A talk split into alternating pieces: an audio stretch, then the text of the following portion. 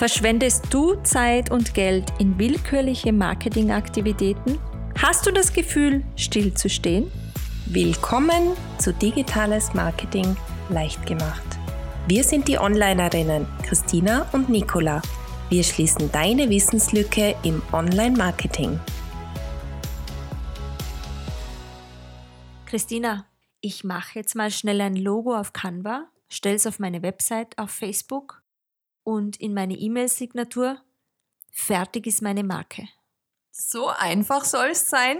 Ich weiß nicht. Das ist etwas überspitzt, aber ungefähr so denken viele Unternehmer oder Neugründer. Und in der heutigen Episode sprechen wir über Branding und wir klären, warum ein Logo alleine noch keine Marke ist. Wir besprechen, was eine starke Marke ausmacht und was du tun musst, um eine zu kreieren. Bevor wir ein bisschen tiefer eintauchen, beginnen wir zunächst bei der Erklärung, was Branding überhaupt heißt.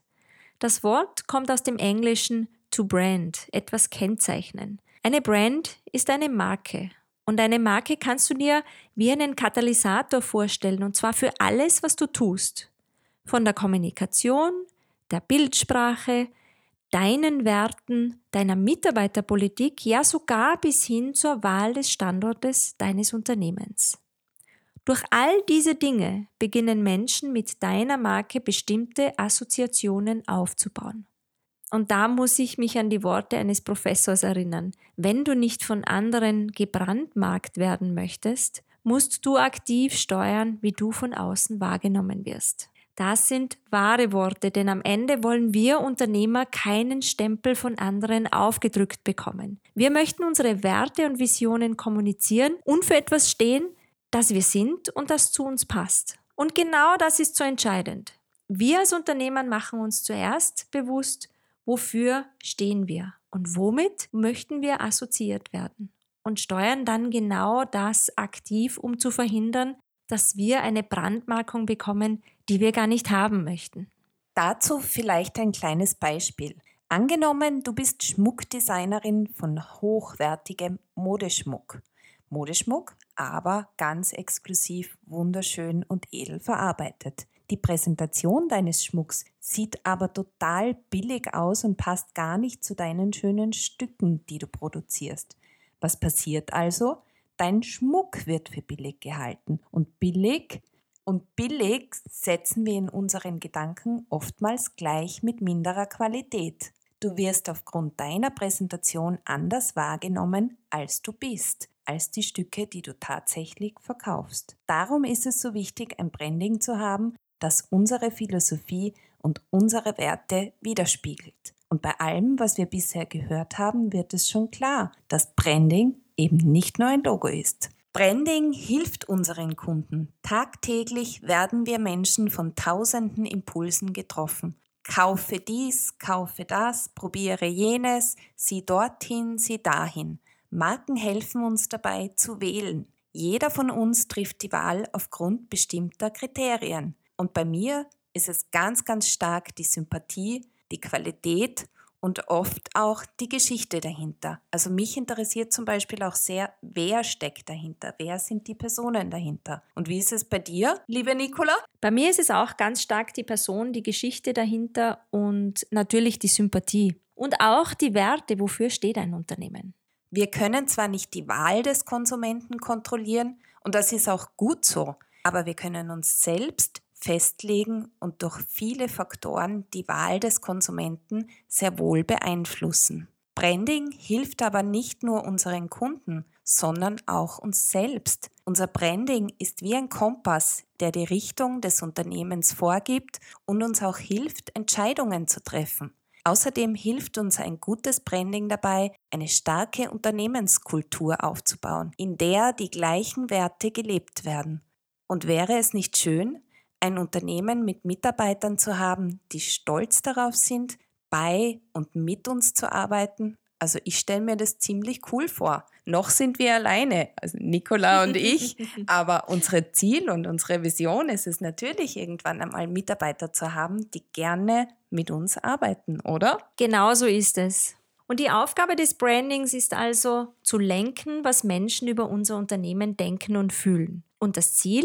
Sich in den Köpfen der Zielgruppe zu positionieren und uns ganz oben auf ihrer Liste an Vorlieben einzureihen.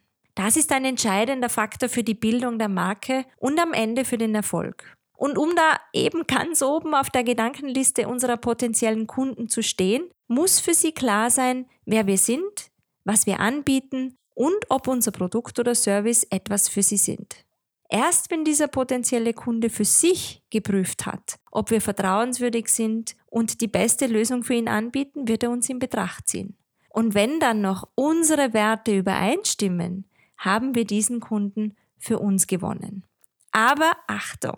Branding bedeutet nicht, die Wahrnehmung unserer Marke einzig und allein durch Kommunikation zu beeinflussen. Um glaubwürdig zu sein, müssen unsere Aktionen und Maßnahmen, also alles, was wir tun, aufeinander abgestimmt sein. Gehen wir jetzt einmal der Frage auf den Grund, was macht eine starke Marke überhaupt aus? Christina, welche Marke ist stark für dich? Welche kommt dir da als erstes in den Sinn, wie aus der Pistole geschossen?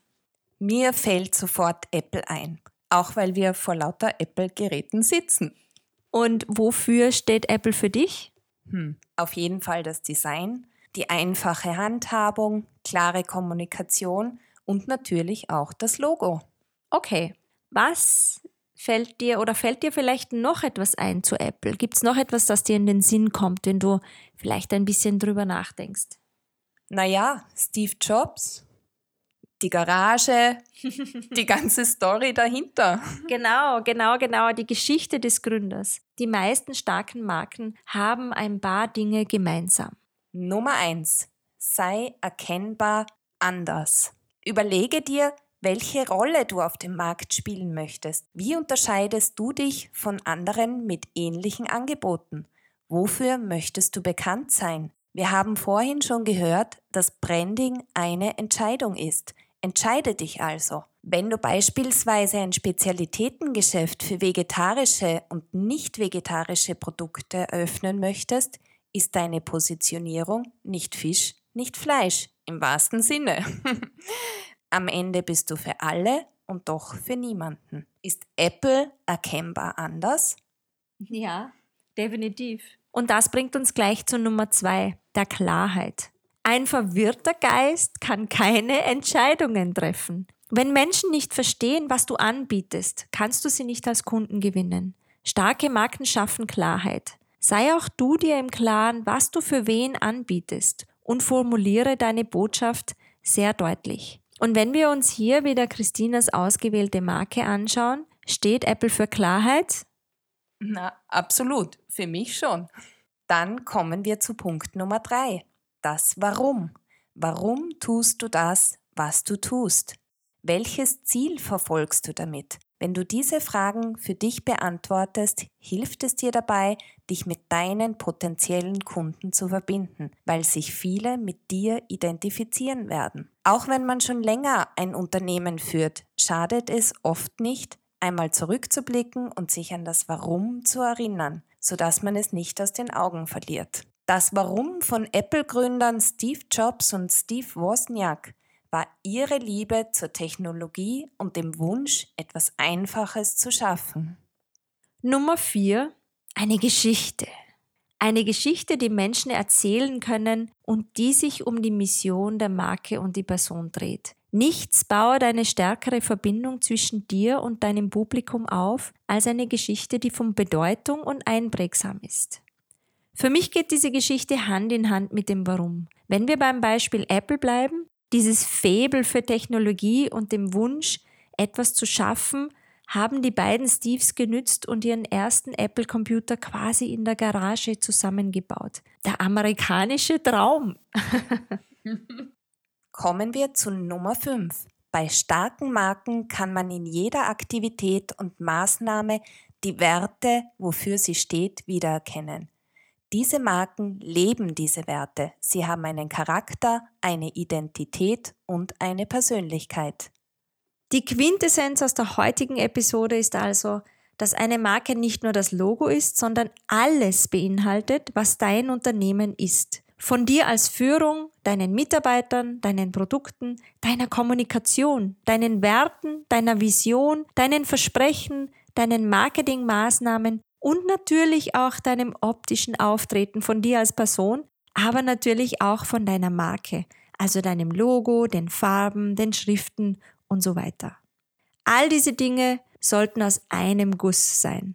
Eine Marke muss Klarheit schaffen, eine Geschichte erzählen, eindeutig erkennbar sein und Charakter, Identität und eine Persönlichkeit haben.